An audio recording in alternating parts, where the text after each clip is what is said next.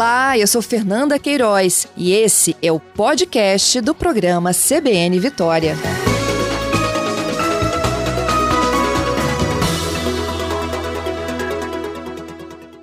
Zila, bom dia. Bom dia, Patrícia. Bom dia a todos os ouvintes e desde já agradeço a oportunidade, o convite de estar aqui com você nessa manhã. Bom, ah, são só três dias de evento, Zila. Isso, são três dias, né? Dessa mostra com um misto é, do que acontece nos três importantes espaços culturais da Prefeitura Municipal de Vitória, que é a FAFI, o Circuito Cultural e o Mucane. Uhum. É, como é que vai ser essa mostra online?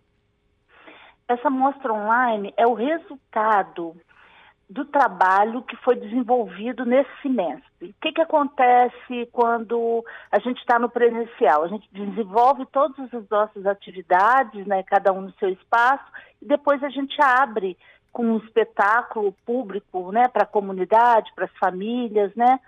E como em função da pandemia, é na, nós nos organizamos, a Secretaria de Cultura, é, por meio da sua assessoria e do da produção, equipe de produção, e fizemos então por meio de vídeos, né? Uhum. Então foram gravados no interior da casa dos alunos, os profissionais também estando nas suas casas, e foi feito então essa mostra para a gente poder estar tá encerrando o nosso semestre e dando a, a, o retorno, né?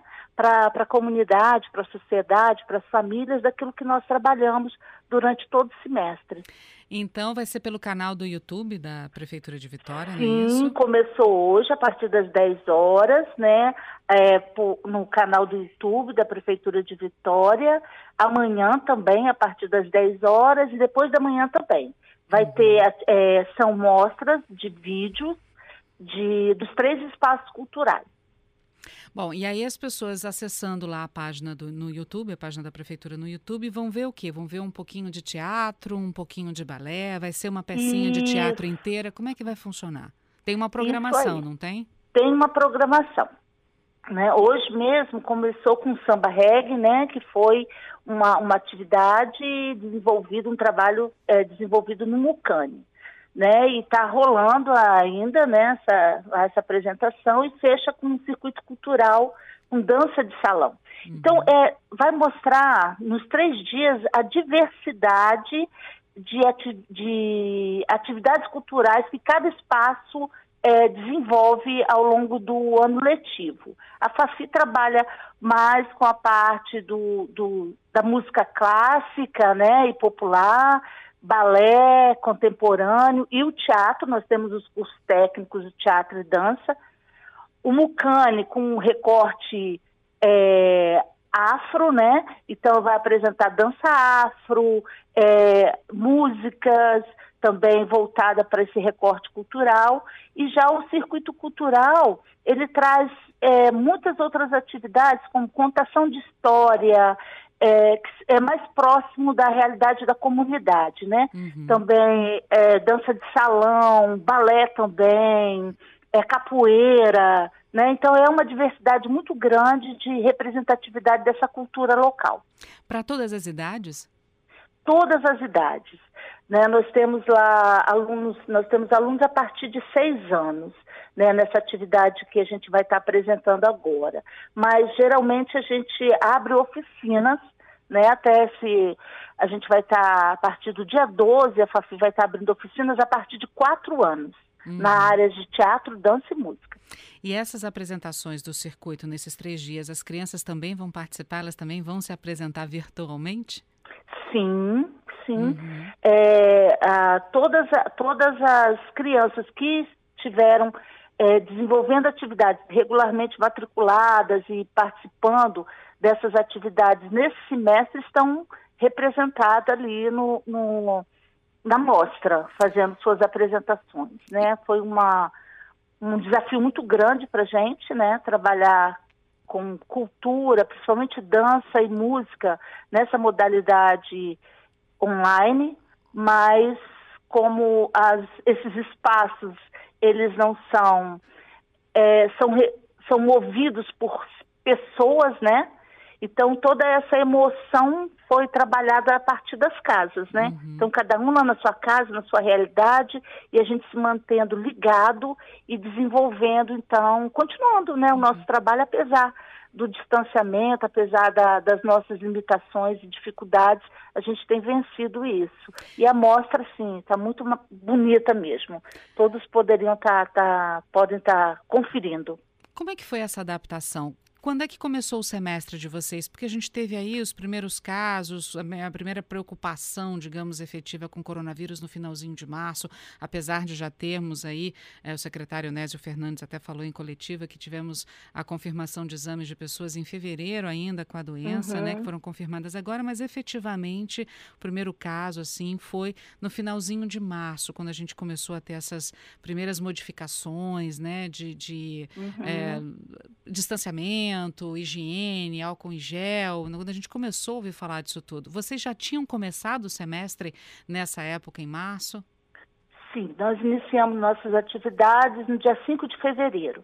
No dia 17 de março, quando ocorreu a primeira morte, foi então dado o encaminhamento, né? Uhum. Que a gente deveria fechar as escolas e comércio, de modo geral, e começou todo esse esse desafio de, de viver de, uma, de, de forma diferente, né? Uhum. E logo no início é, foi orientado pelo governo estadual que a gente antecipasse as férias, que foi o tempo que a gente teve de se reorganizar.